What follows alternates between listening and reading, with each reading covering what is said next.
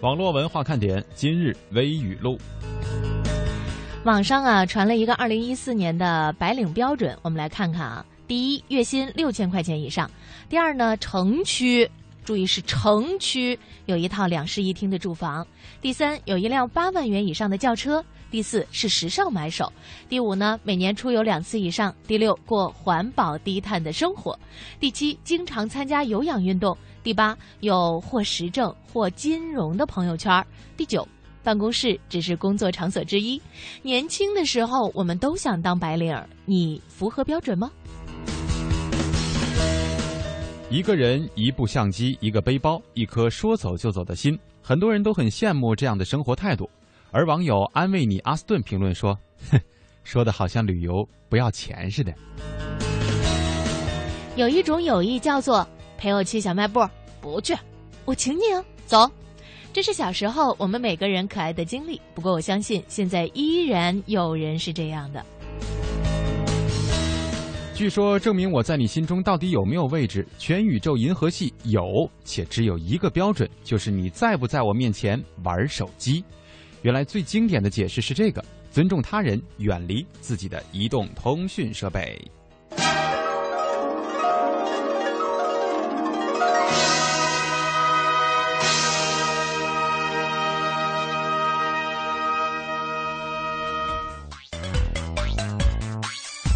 好，北京时间十五点零三分，这里是正在直播的中央人民广播电台华夏之声网络文化看点。大家好，我是蒙蒂。各位好，我是文艳。截止到我们今天上节目时为止，我们互动 QQ 依然没有办法进行登录。昨天一下午给我忙的呀，就到处去找人啊，然后看看我们的这个互动 QQ 号码到底是什么问题。因为呢是呃企业一个 QQ 号码，所以呢问了很多的这个相关的这个腾讯方面的。负责的给我们查了一下，说这个号码他们根本查不着。哎，所以我们也不知道我们这个号码到底是北京的呢，还是深圳的呢？是地球的呢，还是哪个星球的呢？我们居然已经整整用了五年，很奇葩的一个号码呀！他们反复问我是八零零零幺零八七八吗？我说我应该没记错吧？对呀，而且我们经常会跟大家拆着来说这个号码，所以。到目前为止，哈，实在是对不住大家。我们的这个互动方式还是依然只有一种，就是在腾讯微博，大家搜索“华夏之声”中横杠网络文化看点，才可以跟我们进行互动。嗯，是的，所以呢，咱们这个通讯方式啊，现在变成了一种。呃，这两天呢，正在求助于这个华夏之声网络文化看点的创始人及曾经的 CEO 涛哥进行这个紧急的联络哈。嗯。不知道能不能有好消息给我们传过来？如果要是实在没有办法的话。俺和蒙蒂在想辙，对，实在不行，我们再申请一个别的什么号码，或者利用一种别的什么方式告诉大家吧，争取我们的互动能够更丰富一些哈。互动方式，说一说我们今天的互动话题。这话题呢，说起来还是燕儿姐为我们提供的啊。这个微博上一个热门讨论的话题，引发了网友们的集体怀旧，呃，上万名的网友参与投票和讨论。这个话题是什么呢？就是你还记得？你用的第一个网名儿吗？哎，晒第一个网名儿，有些朋友说真是非主流，根本没法直视。我们呢也在这个微博话题投票的结果当中看到啊，约有百分之七十的网友表示还记得自己曾经用过的第一个网名。参与讨论的网友呢，在大方晒出年轻的自己的时候呢，也不忘附上调侃说：“风中女孩儿”，像这样的昵称啊，现在想起来好土。还有像。茶茶就是茶叶的茶，嗯，一把小清新、小文艺、非主流，无法直视，掩面而泣，泪流狂奔而走。这是网友们对于这个名字的一个总结哈。当然，这些网名到底都是怎么取出来的？也有网友呢给我们做了一下分类。讲了一些什么系列啊？比如说公主系列，像梦幻女孩啊、阳光宝贝啊这样的，听起来就比较可爱啊。动物系列，像小鱼儿、小虾。嗯，寂寞系列，什么悲伤的秋天、寂寞成灰等等啊。对，还有呢，第一个网名就是使用真实姓名的网友，然后就说，因为当时以网名啊。以为啊网名必须用真名，了解网络规则之后，就迫不及待的给换掉了。没错。所以呢，今天我们也希望大家呢来晒一晒你曾经用过的第一个网名啊。嗯，在微博上，大家可以和我们进行讨论。我们的微博开在了腾讯上，各位呢可以在腾讯微博的找人大厅里边搜索一下“华夏之声”中横杠网络文化看点。对这个网名这个事儿呢，实际上是代表了我们某一个人在某一种时段当中的某一种心态。哇，好多某啊！是不是可以这么理解？差不多，因为很多朋友我见的这个网名换的很齐，呃，很勤。嗯，就今天呢，觉得哎，我应该叫皇上哈；明天呢，觉得应该叫妃子。这男女都有变化啊。反正就这么一个解释哈，就差不多是这种感觉。就是今天结合的心情，我可能想到，我今天好像心情很低落，我请一个哀伤的、比较婉约的这样一个名字吧。明天呢，又觉得不，我应该努力的向前看。然后我就要起一个特别霸气的名字啊，比较励志的哈。后两天又看了一个动画片我觉得这里边的角色挺好玩的，我叫这个吧。所以我就自己给自己起了个名儿，叫阿童木。哎，有可能哈，这是我们大家起名的一种方式。我觉得啊，是应该这样的一种思路。呃，不知道大家喜欢用什么样的网名？因为还是有一部分朋友是属于那种我压根儿就没有换过网名的。呃，我差不多。嗯，一直叫燕子。嗯。所以跟那个七小曼第一个网名是一致的。嗯，他就说他的第一个网名就叫燕子，是吧？对，是他的表姐帮他取的。嗯，这应该是还是比较清纯系的这一类哈。或者是说像我们这样的人吧，就是属于比较懒，根本就想不出来那种得天独厚、让人看了之后惊天动地的那种网名，所以干脆呢就把自己的这个名字做一些变化，就有了像燕子。比方说，我有一个同学呀，他叫马叶。叶呢是一个火字旁，右边一个华，这个音哈。嗯，他呢给自己起的网名就叫马火华。我说你还能再省事儿点吗？就是拆字而已，是吧？嗯。我还见过一种呢，我的同学，大学同学是属于看见身边有什么东西啊，他就起什么名儿。这个比如说有一次他在这个申请一个什么账号的时候。然后不是也要登录论坛吗？都需要一个网名。他看到旁边有一个什么药膏，就起了一个什么什么什么什么霉素，什么叫什么罗红霉素，好像是，就当做他的网名了。我个人的习惯呢，是可能跟我身边的一些兴趣爱好是有关的。嗯，比如说我喜欢足球，那我喜欢某支队啊，我就会以他的这样的一个阿森纳。呃，不，我不是，嗯，我不谈论这个喜欢哪个队哈。我还以为你给自己起一名叫。李球球，李球球代表了我的身材是吗？呃，你看，同样代表身材的还有淡淡的忧伤。说我的第一个网名啊叫小小，见过我的人都说这个名字很适合我，你们懂得哦。嗯，就是身材小小是吧？星哭说二位下午好，我记得第一个网名呢是个英文名叫 Jack，那个时候什么都不懂，还是姐帮忙弄的。如今时光变迁，都不知道换了多少个了，而且每次换呢，实际上也算是代表着一次成长。到如今已经不再去，呃，不曾想着再去换了。嗯，固定了。梦锁清环说，第一个网名叫莫西，让我想到了有一个 A P P 叫墨迹啊。嗯，他说这个话题呢，让我想起了十年前逛论坛的时候，一天换十几个马甲，也掩盖不了自己那智慧的光芒，总是很快就被人认出来。嘿嘿嘿嘿，智慧的光芒呢是一回事儿，有一些人说话吧有固定思维，所以呢这种的人特别好认出来。嘿，这就是拆见招拆招啊！天使在人间 fans 说无法直视，我的第一个呢。网名叫泪无痕，第二个叫学会放弃，差别还是蛮大。这可能就是我刚才说的那一类朋友。今天觉得我应该起一个文艺的，第二天呢，我又觉得我这应该有一个人生理想的。所以就是会有一些变化，是吧？是。那你说从我的这个网名当中，这么多年一直没有变过，可以代表什么呢？嗯，专一。嗯。或者就是懒。难道专一的人都懒吗？也有可能啊。娱乐先森说，第一个网名呢叫叫花子。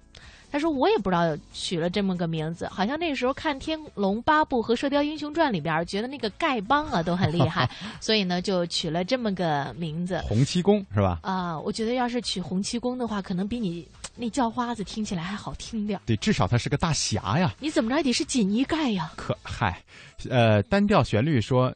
幸好没叫打狗棒啊！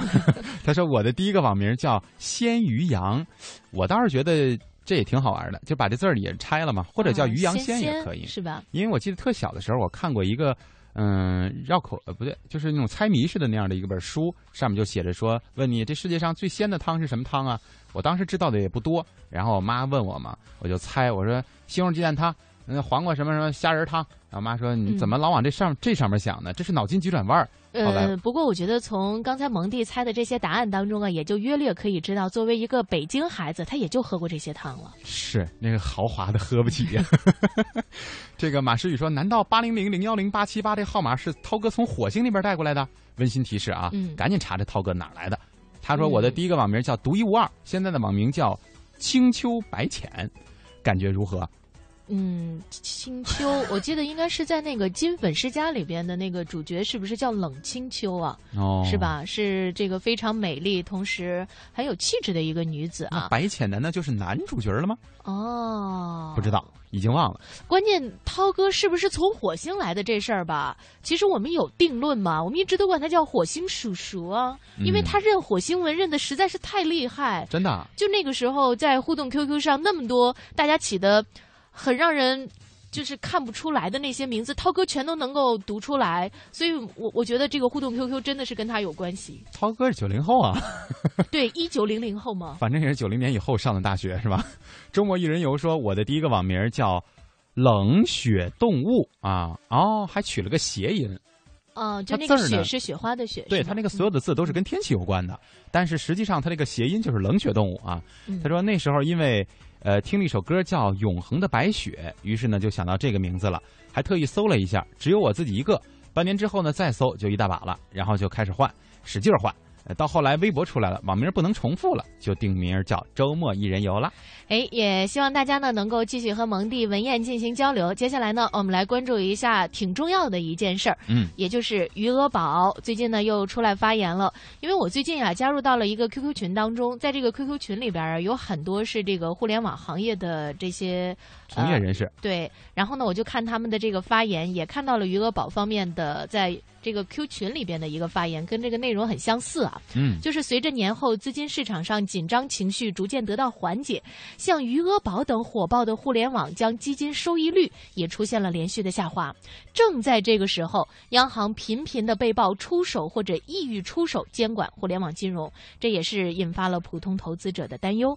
那么对此，作为国内最大的互联网基金天弘基金方面是如何回应的呢？对，另外有一点就是这个央行的官员此时。呃，发表文章认为，余额宝投资存款应该受到存款准备金管理的限制，这又可能带回带回来一种什么样的影响？我们也来一起听一听记者的介绍。如果今天一早打开手机余额宝的页面，你会看到目前天弘余额宝增利宝货币基金的七天年化收益率为百分之五点五五五零。尽管这个年化收益率还是远远高于银行活期存款的利息率，但显然比起今年一月一号时候的百分之六点七四，这个收益率是逊色的多了。而可能让你更失落的消息是，天弘基金固定收益部基金经理王登峰表示，这个收益可能还要继续下降。余额宝的收益超过百分之六，其实这个是一个过高的情况。呃，跌破百分之六呢，它是一个理性回归，收益率还会有有所下降。下降到多少水平呢？估计在五左右吧。这个应该是第一个阶段的一个阶段点。当然，此前的采访中已经有很多普通投资者们都表示，即使收益率下降了，互联网宝宝们仍然是一个管理手中闲钱的好去处。但问题是，最近连续爆出的新闻显示，央行要对目前运作的互联网基金们展开管理了，由此带来的心理影响可能就大得多。上周，央行先是发文暂停了虚拟信用卡和二维码支付业务。随后周末就爆出央行有意限制第三方支付，金额的限制从一千到一万。紧跟着就是铺天盖地的各类报道上，投资者们各种担忧。那我已经买了的余额宝，将来是不是取不出来了呢？这么点资金的限制还怎么理财？是不是宝宝们就不能用了呢？天弘基金方面就此表示，这些文件对余额宝其实没什么影响。关于市场传闻余额宝以后的资金无法提升到卡的话，这个是纯属造谣了。一个最简单的例子就是违法基金法的违法基金合同的，你的钱怎么能提不出来呢？这是不对的，呃，不会堵着大家带着钱出不出去，这个就大家可以放心。春节过后呢，关于互联网金融监管要不要加强，货币基金协议存款是否要收准备金，包括还有宝宝们的高收益会不会随着监管的加强而一落千丈，各式各样围绕着互联网理财的话题，几乎每天都有新的论调出来。管或者不管，防或者不防，互联网金融的风险究竟在哪里？而监管的核心准则又该聚焦在什么样的地方呢？我们继续来听记者的介绍。以余额宝为代表的宝宝们主要是货币基金，而货币基金主要投向了银行的协议存款，而这些协议存款如果也收百分之二十准备金，那基本就不用赚钱了。因为靠宝宝们理财的普通老百姓越来越多，这样一个原本专业艰深的金融逻辑线路，逐渐进入了很多普通人的脑海。绕来绕去，其实本质上就是要为相关风险做多少准备的问题。作为主要运作余额宝的天弘基金一方，天弘基金副总经理周晓明表示：“这个正在与监管部门沟通吧，逐步的来解决这个问题。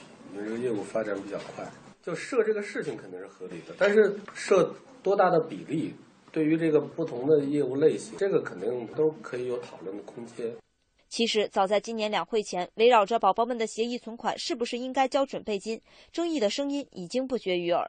而作为主要监管机构之一，央行调查统计司司长盛松成发表文章认为，在我国余额宝等货币市场基金投资的银行存款应该受存款准备金管理。当然，其他类似的同业存款和货币市场基金的存款也应该一样被管起来。不过，中国人民大学财政金融学院副院长赵锡军则认为，余额宝这类创新型的业务也需要创新的风险监管方式，只靠准备金肯定不行。这种创新性的业务，可能有些地方可以用传统的监管的一些要求和措施，但有些地方可能需要监管方面做出一些创新，这几个方面可能要共同来努力。说白了，这其中风险与监管的平衡，一旦掺杂了普通人的利益在里面，管与不管博弈起来就激烈得多。对此，全国人大财经委副主任委员吴晓玲明确认为，余额宝百分之九十投向了协议存款，并不是余额宝的错。因此，就算要提出监管措施，也不应该仅仅是针对互联网基金。同业当中存在的问题，并不是由于宝宝们出现而出现的新问题，是由于宝宝们的出现放大了过去的问题。因而，解决问题的办法不是抑制宝宝们，而是要解决银行同业本身所存在的问题。关于互联网金融，这是我们一个目前非常火热的话题。我们也希望能够尽快的有一个相对呃让我们各方都满意的一个准则出现吧，要不然这个市场的乱象还会有很多。包括上次我在采访这个九幺金融啊这样一个互联网公司的 CEO 的时候，他也是说，现在这个所要规管的或者说需要去指导的这些。宝宝们实在是有点太多了，新生儿太多的情况下，大家的选择实际上也会出现一系列的问题。我倒是发现呀，通过这一轮的互联网基金，又诞生了一个新词儿，叫“宝宝”。嗯哼。就是各，因为他们各种都叫什么理财宝啊、余额宝啊，这种宝那种宝嘛。此宝真的是聚财宝吗？我们真的希望是这样，但是所有的事情呢，它一定要符合市场规律啊。嗯。所以呢，畸形的这种高收益一定是会有问题，它也一定不会特别的长久。是。还是说这个理财这个事儿吧？说实话，它不是投机啊，咱们别老想着一夜暴富，那事儿吧，基本上只能在白日梦里边实现。嗯，那接着来，接下来呢，我们就继续关注我们的。互动啊，看看小宝怎么说。小宝说：“蒙蒂燕姐，下午好。我的第一个网名呢，竟然叫吸血女孩记得好像是初三的时候，老师帮自己取了一网名然后呢，我就自己取了这么一个。现在呢，一直是字母 V，大写的一个 V 啊，加 V 了是吧？”哦，淡淡的忧伤说。呃，他说了第一个网名吗？因为我们是从上往下看的。我刚才也在找，好像没有看见。他说的是我的第二个网名。哦，有有有，第一个网名小小嘛。哦哦，他说第二个网名叫小孩子。自从有了这个网名之后呢，身边的朋友就一直这样叫我，直到现在，不管我换了多少个网名，都摆脱不了小孩子这个称呼。这说明深入人心嘛。是名字取得不错哈。肖田丽说：“我的第一个名字叫伤心的女孩，现在叫为什么受伤的总是我。”哎呀，看来大家都是有故事的人。嗯，燕说：“下午好，很喜欢你们的节目。我的第一个网名呢叫百花争艳，因为我的真名啊就包含在里边，看得出来。”嗯，还有这个感情落落猫啊，在说我们的互动啊，他说能不能申请一个新浪微博呀？他说很多网络热点都是出自这儿的，他说也是从新浪上火的，而且微博一般都用新浪，我就用新浪。像腾讯微博我也没有下，我是在网页上和你们回复的。哇，真不容易哈！呃，我们可以考虑一下，就是如果我们的这个互动 QQ 的号码真的是找不回来的话，嗯，呃，是到底我们再申请一个这个 QQ 呢？还还是说再申请一个新浪微博呢？这样咱俩一人管一个微博。对，也可以哈。其实这样也可以，我们再商量商量吧，私底下的。嗯等我们商量我们也会再问一下大家的意见哈。嗯，一杯咖啡等天明说，原来啊曾经用过一个网名叫“爷万人敬仰”。事实上呢，当年我总是仰望别人，现在呢，我还是在仰望别人。我觉得能够让自己不断的得以提升，但是在这个过程当中，你也一定有比你更强的这些人，向着他们去努力，没有问题。不过确实听得出来，大家对于自己的网名起的时候，还是说出了一定的这个规律，就是有年代感的成分在里面。很多人会因为自己的成长，因为自己不同的呃境遇，所以会把自己的网名做一定的修改。所以我们也咨询了一下，像西南大学的心理学教授啊杨东就说，网名其实不仅仅体现每个人的个性，而且蕴藏了不少讯息。网名的变更，正是体现了互联网时代的改变，也从侧面反映了一个时代大家对于这个时代的印象。嗯，所以说呢，也许在这一个个的小小的词汇和语汇当中，我们就可以感到这个时代的变化。比方说，我那个时候刚刚出来工作嘛，就朋友也比较少，就会觉得特别的寂寞。起的那个网名也跟这个寂寞有关系。排解寂寞的方法，你知道是什么吗？是什么？我就用自己的手机给自己播一下。那不还是不通吗？呃，对，您正在拨打的电话处于通话中。哎，我就觉得我不寂寞了。觉得自己挺忙的，还是是吧？嗯 这倒是个排遣寂寞的好方法哈。呃，还有啊，天晴说我的第一个网名叫风林一鸟，是自己购买的一个衣服的商标的名字。哦，那这么多年，估计那商标不知道还在不在。嗯但是，哎呀，你这个网名能记住，挺不容易的呀。对，娱乐先生在夸燕儿姐说：“燕儿姐，你怎么知道我最喜欢的一个动画片就是《铁臂阿普通木》呢？那无意间让你给说出来了，好怀念呢。嗯，我曾经也很喜欢，以至于到现在呢，我在陪我儿子看动画片的时候，我就在想，哇，原来这么弱智的东西，当年我那么喜欢。这个人呐，在不同的阶段会回头看的时候，老会觉得之前我们东西太幼稚了。所以呢，我们也会劝大家，比如说有些朋友心情不好的时候，就会跟他说：“你现在多大呀？啊，二十，好吧。等你二十五的时候，你回头看看二十岁，你会觉得我不是还是在这样平平淡淡的，或者说快快乐乐的活着吗？那之前那些事儿又算事儿吗？对吧？”天空飘过五个字儿，那都不叫事儿。对，Allen，他说六年级的时候，老爸给我申请了一个 QQ，QQ 名叫 Happy 小天使。啊你看，这就带着老爸对他的这种期望哈，希望这一辈子快乐。老弟的 Q 名呢叫解放猪，因为他属猪，被欺负久了，所以想奋起抗议，哈哈。我记得刚教会我妈妈学这个使用 QQ 的时候啊，后来我有一次发现有一个这个验证信息，上面呢写的这个昵称啊叫大美人。嗯，我说哇，这这谁呀、这么自信？后来一一添加，原来是俺妈。那你就不敢再品头论足了吗？我说那我就是小美人。呵，这会往自己身上贴哈。天使爱呃，天使在人间。fans 说，刚才马诗雨说的那个呀是小说，叫《三生三世十几桃花》里的女主角，这个名字叫白浅啊。这个我们都没听过这个小说，好像。你啊，你白浅你看过吗？？我我我也没有。三生三世啊，你你像我这个是吧？呃，咱们说说这个网友的奇葩起床照这事儿吧，哈。嗯。睡觉醒来别忙着洗漱。你说现在咱们呀，真是智能手机深入到各个方面，蓬头垢面的先拍张照片儿连睡觉起床洗洗漱刷牙都不让。啊。不过呢，这是有一个缘起的，是因为世界睡眠日到来之际，明天啊，呃，晒起床照大赛也是席卷微博，各路妖孽纷纷参与其中，秀出了搞怪奇葩的起床时刻。不用担心你的发型够不够乱，睡衣够不够萌，没人关心你洗没洗脸。众多风中凌乱的搞怪造型，让围观童鞋们大呼太欢乐鸟。嗯，这个比赛规则特别简单，就是你只要上传一张起床照，然后第一时间的这个自拍照片啊，或者别人帮忙拍都行。反正什么拍照前啊，请梳头，你鼻子上有黑头哦，看你打哈欠我都觉得困了啊，都可以起各种各样的名字。目前呢，已经有十几万勇敢的网友参赛了。这个晒出来的照片呢，有自己的，有朋友的、孩子的，甚至还有小宠物的啊。但是有一个规律，基本上都是披头散发，还有什么叼着牙刷的、翻着白眼儿的，大家都在用智能机和自己的机智和创意，传呃诠释着什么叫做不疯魔不成活呀。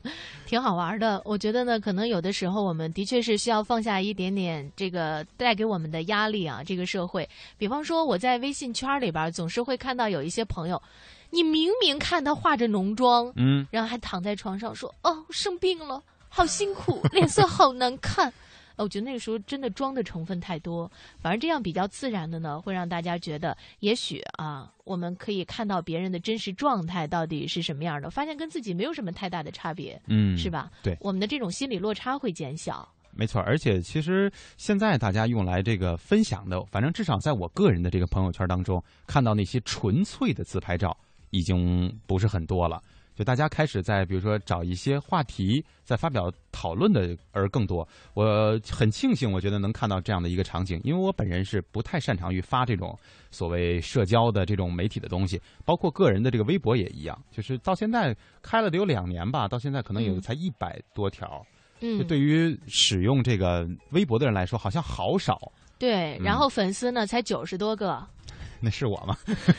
是不是？说出来吓死你！嗯，我我有说实话，有一次起床的时候，扭头看了一下这个旁边的那个。就是那柜子，因为柜子是金属的，多少能够、啊、能映出这个人的景可以象当镜子使。对，当时一看，哇，这么猥琐的一个形象是谁？然后一看啊，原来是自己。哎，哎这还真有人就被自己的起床的这种样子吓到过。嗯，我之前上大学的同学就是我们闹他哈，因为他起床比我们晚，我们早上是要大早上起来要练声的嘛，所以就是捅捅他，他不起，再捅捅他不起。后来我们说这样吧，我们吓他一下，咱也不把脸凑到他旁边，太恶心，他还没刷牙呢。然后我们把镜子放在他面前，然后呢，这个我们就使劲拍他一下。后来啪拍了一下，他就刚一睁眼看到镜子当中的自己，也是 哇。以上内容仅是恶搞，是来自于蒙蒂上学期间。这个小朋友们切勿模仿啊！嗯，这都过去的事儿了，我们就不提了啊。嗯，刚才这个艾伦也给我们介绍了一下，说十里桃花是什么？是唐家三少，这是一个网络作家写的《三生三世十里桃花》，还有一部是不是应该叫《画虚隐》呢？嗯，他说是自己非常喜欢看的。对，呃，唐家三少的作品，说实话，我们可能都没有看过，但是对于唐家三少，我们熟啊。太熟了，因为毕竟在二零一三年，他荣登上了这个网络写手的收入吧，应该是第一名哈。就是，就凭这个、嗯、是吧？我们也得认识认识啊。我们也得是红红着眼儿看他呀。好吧，来听首歌，来自于邓紫棋，《Someday I Will Fly》。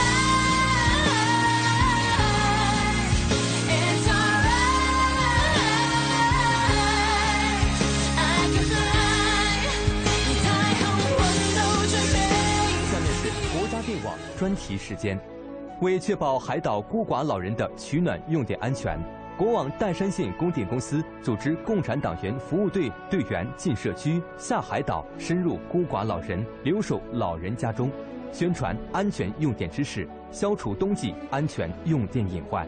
在长兴县龙山公园，国网长兴县供电公司党员服务队队员向放风筝的居民进行宣传教育，提醒他们自觉避开电力线路。这是长兴县供电公司严防居民在电力线路附近放风筝而进行的防范措施之一。国网舟山供电公司客户服务中心连同启明电力集团及下属设计院和电建公司等单位的专责人员走访位于定海北站的舟山市新港开发区，与开发区管委会相关人员进行座谈，主动对接开发区各项项目建设。根据浙江省供电公司及衢州市供电公司进一步改进汇丰精简会议的要求和会议管理办法。国网长山县供电公司编制完成并下达二零一四年会议计划，核定二零一四年会议数量为六十五个，同时将从四个方面加强会议全过程管控。国网长兴县供电公司城北供电所工作人员对各家纺织公司开展节后走访活动，加强与客户之间的沟通交流，及时了解企业用电需求，征求客户意见和建议，全面提升优质。服务水平，国网江山市供电公司组织人员重点对调度大楼四个基层供电所、十一座变电站的消防设施配置完好情况进行细致检查，全力提升消防安全管理水平。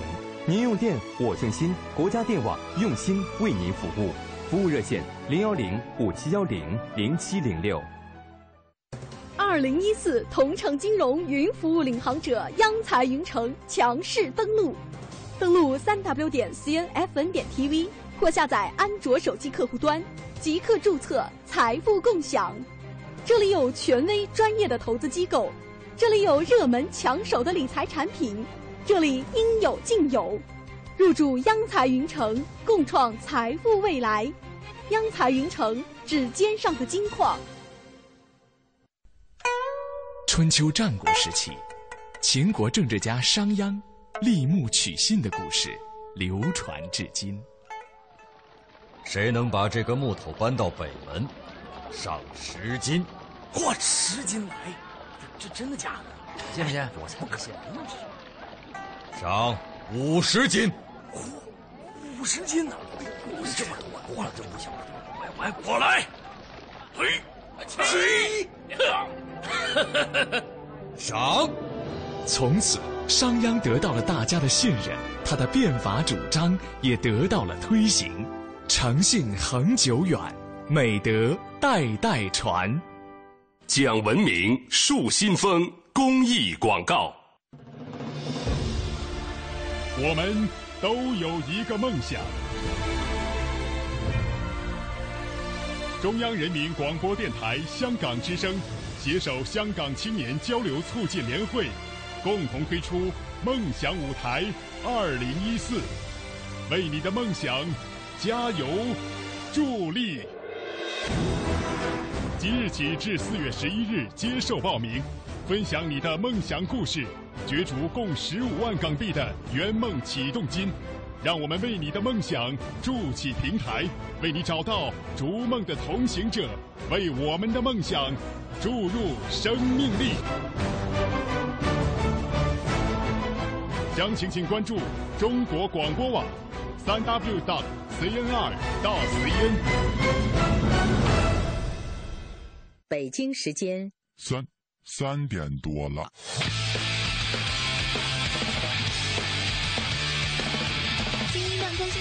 期待三点钟来临，准时打开收音机，转到华夏 T I P，听一听啊，听一听。我的老板跟一起上班犯懒偷偷听，身边同事笑嘻嘻，大事小事天下事，今天心情真开心。网络热点在这里，逢听热姐我爱你。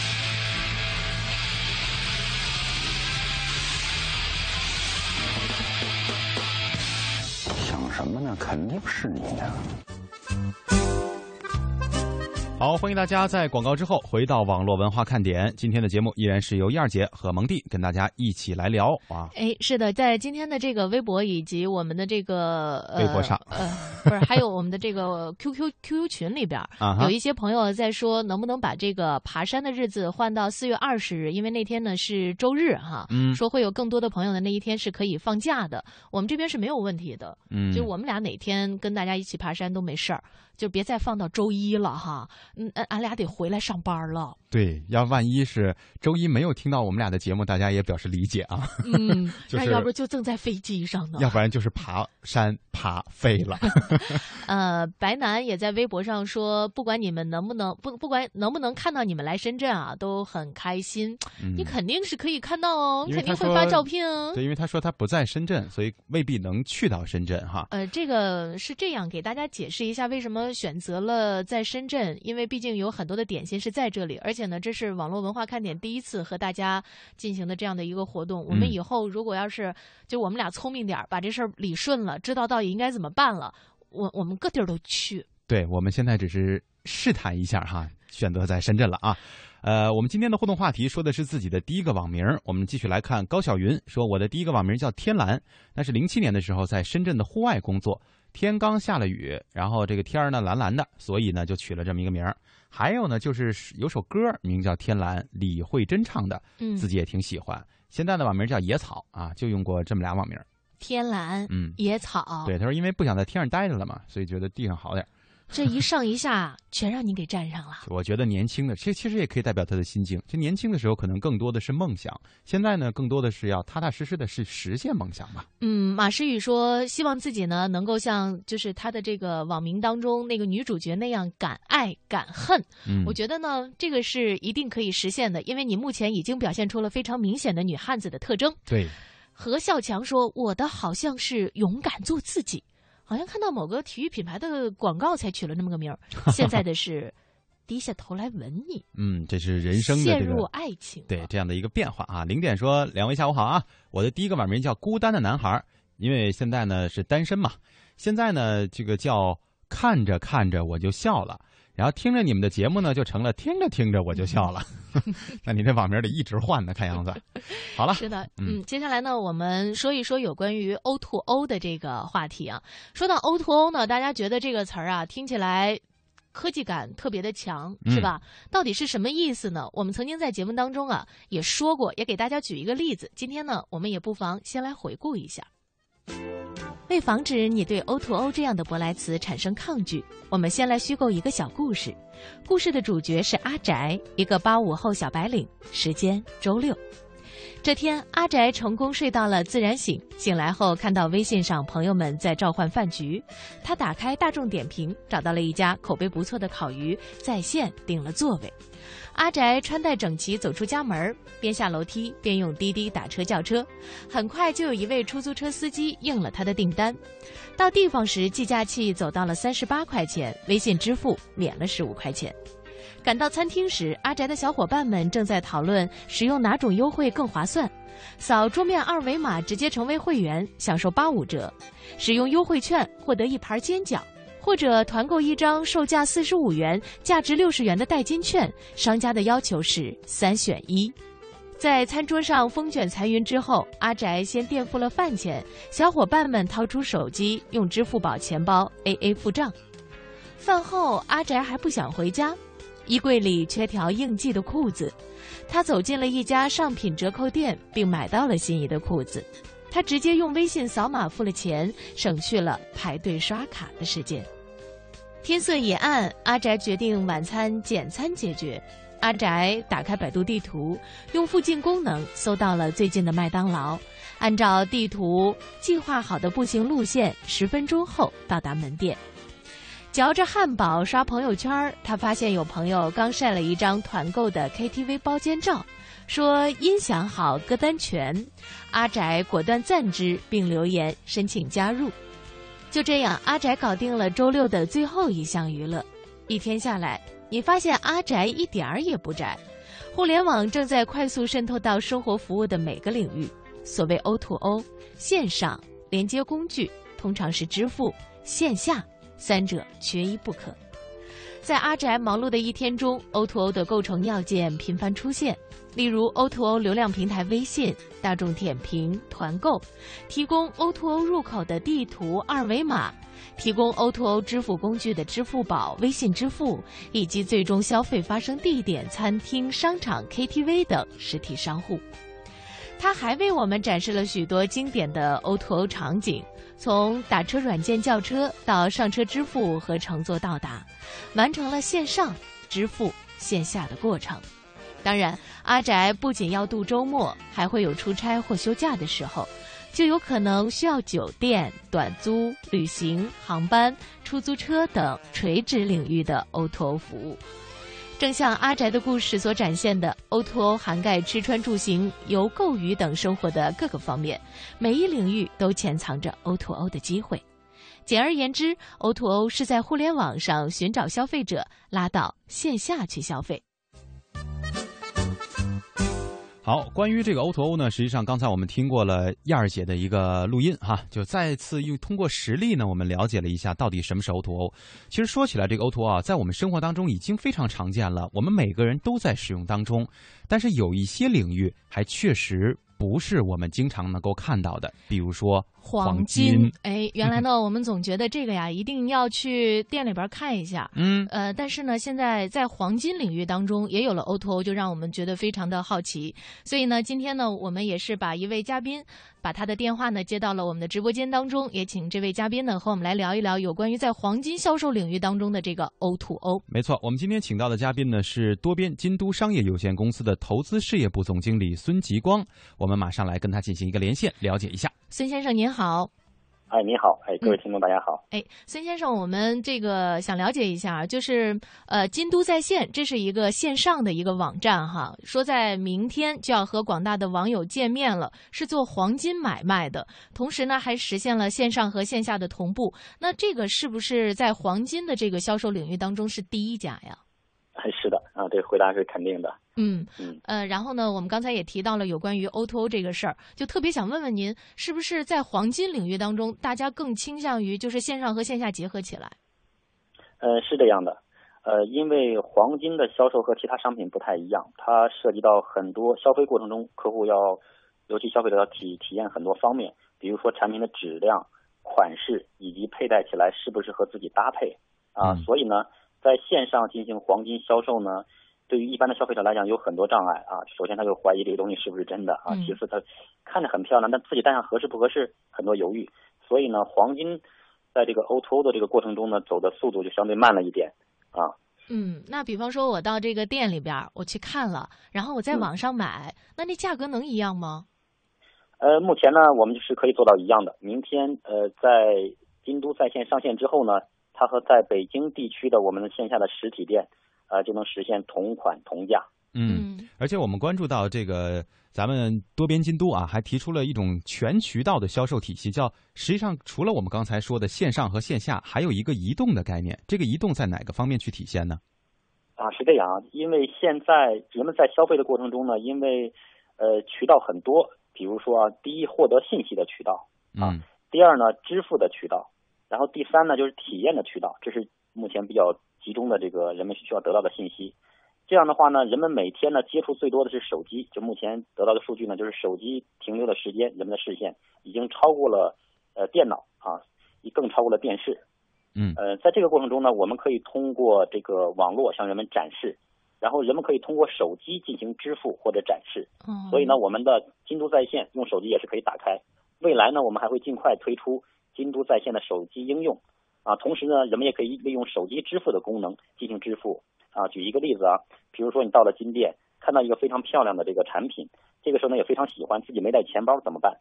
第一呢，可以用支付手机支付进行支付；第二呢，你可以拍一张照片发给你的男朋友，到时候呢，你的男朋友直接在远程就给你支付了，就在现场拿走。呃，我觉得这是一个好方法。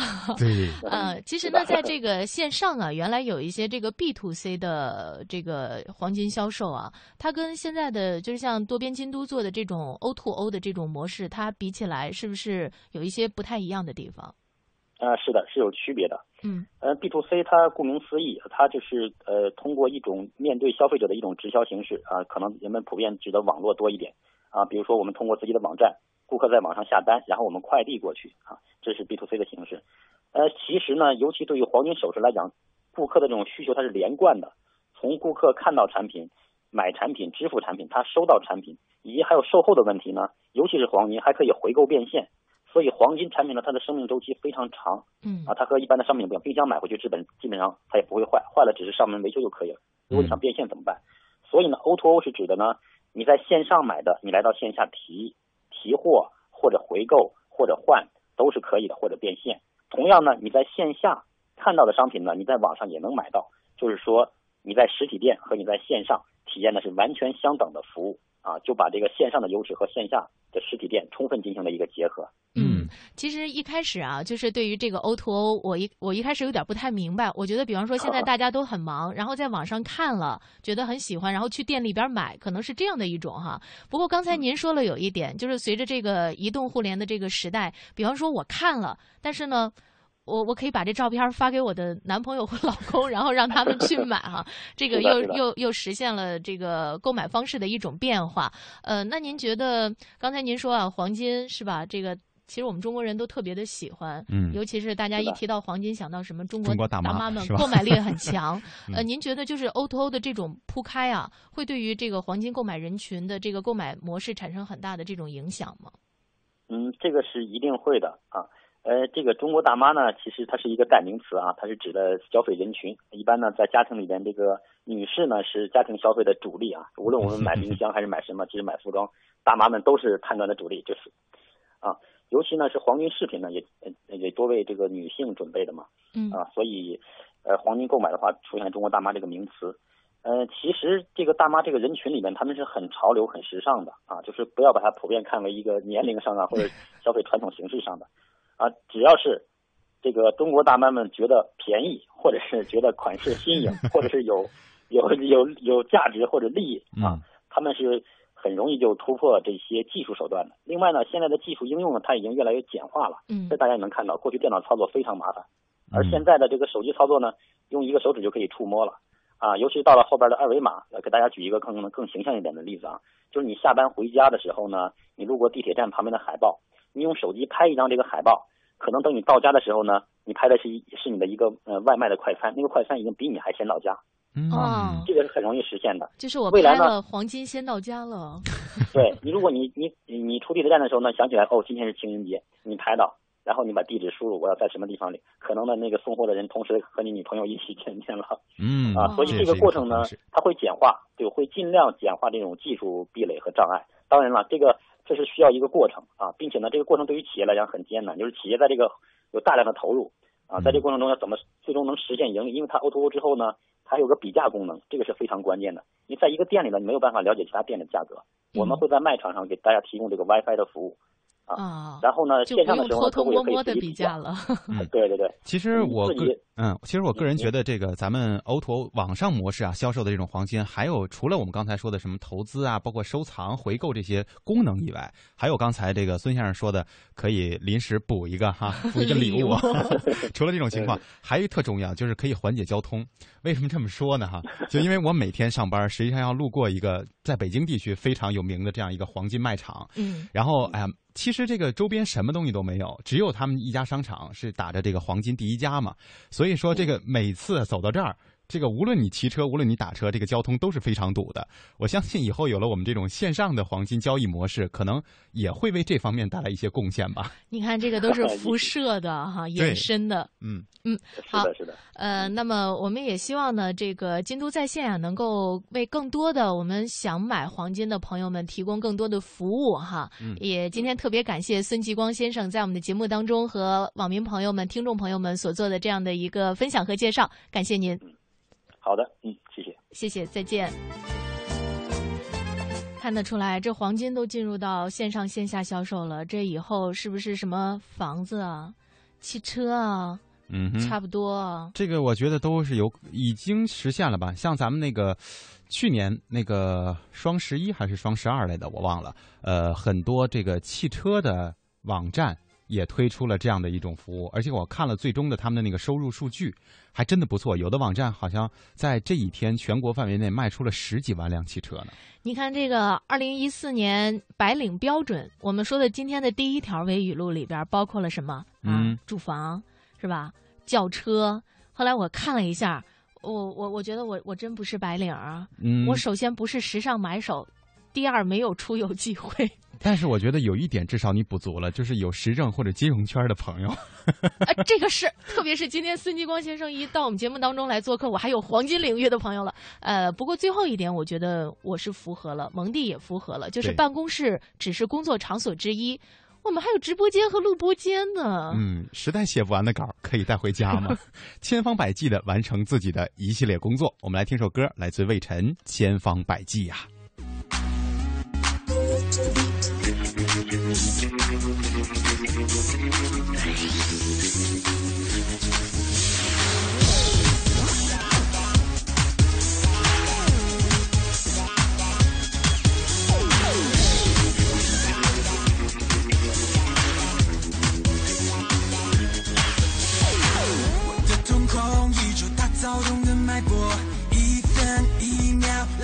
整个时空。他的寂寞企图控制你所有的需求，我一脚就踢爆他的梦。自重的闪烁，我想他没有借口，他不想再多留，胜利即将交手，你左右，你装下的眼睛射定有，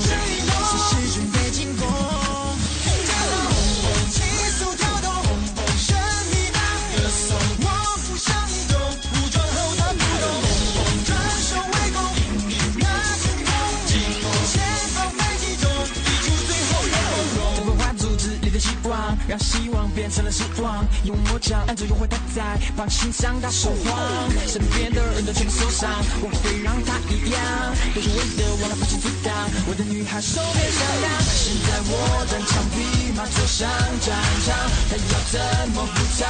丢了你的所谓方向，梦在我面紧张，啊哈，目光开始挣扎，啊哈，背叛着悲伤，他即将得到他应得的下场。我的瞳孔依旧把躁动的脉搏，一分一秒拉锯了整个时空。他的寂寞企图控制你所有的需求，我一脚就踢爆。自重的闪烁，我想他没有借口，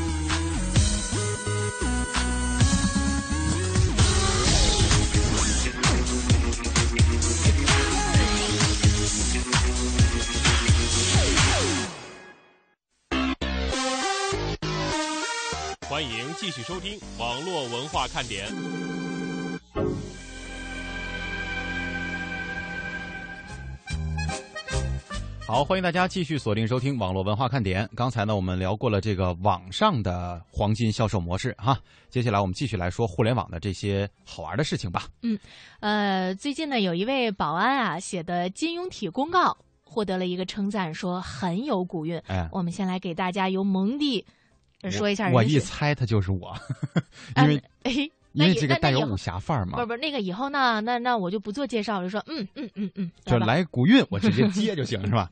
啊，他这个公告是这么写的啊。说时迟，那时快，只见他左手提着那贼，呃，什么钱贼是什么东西啊？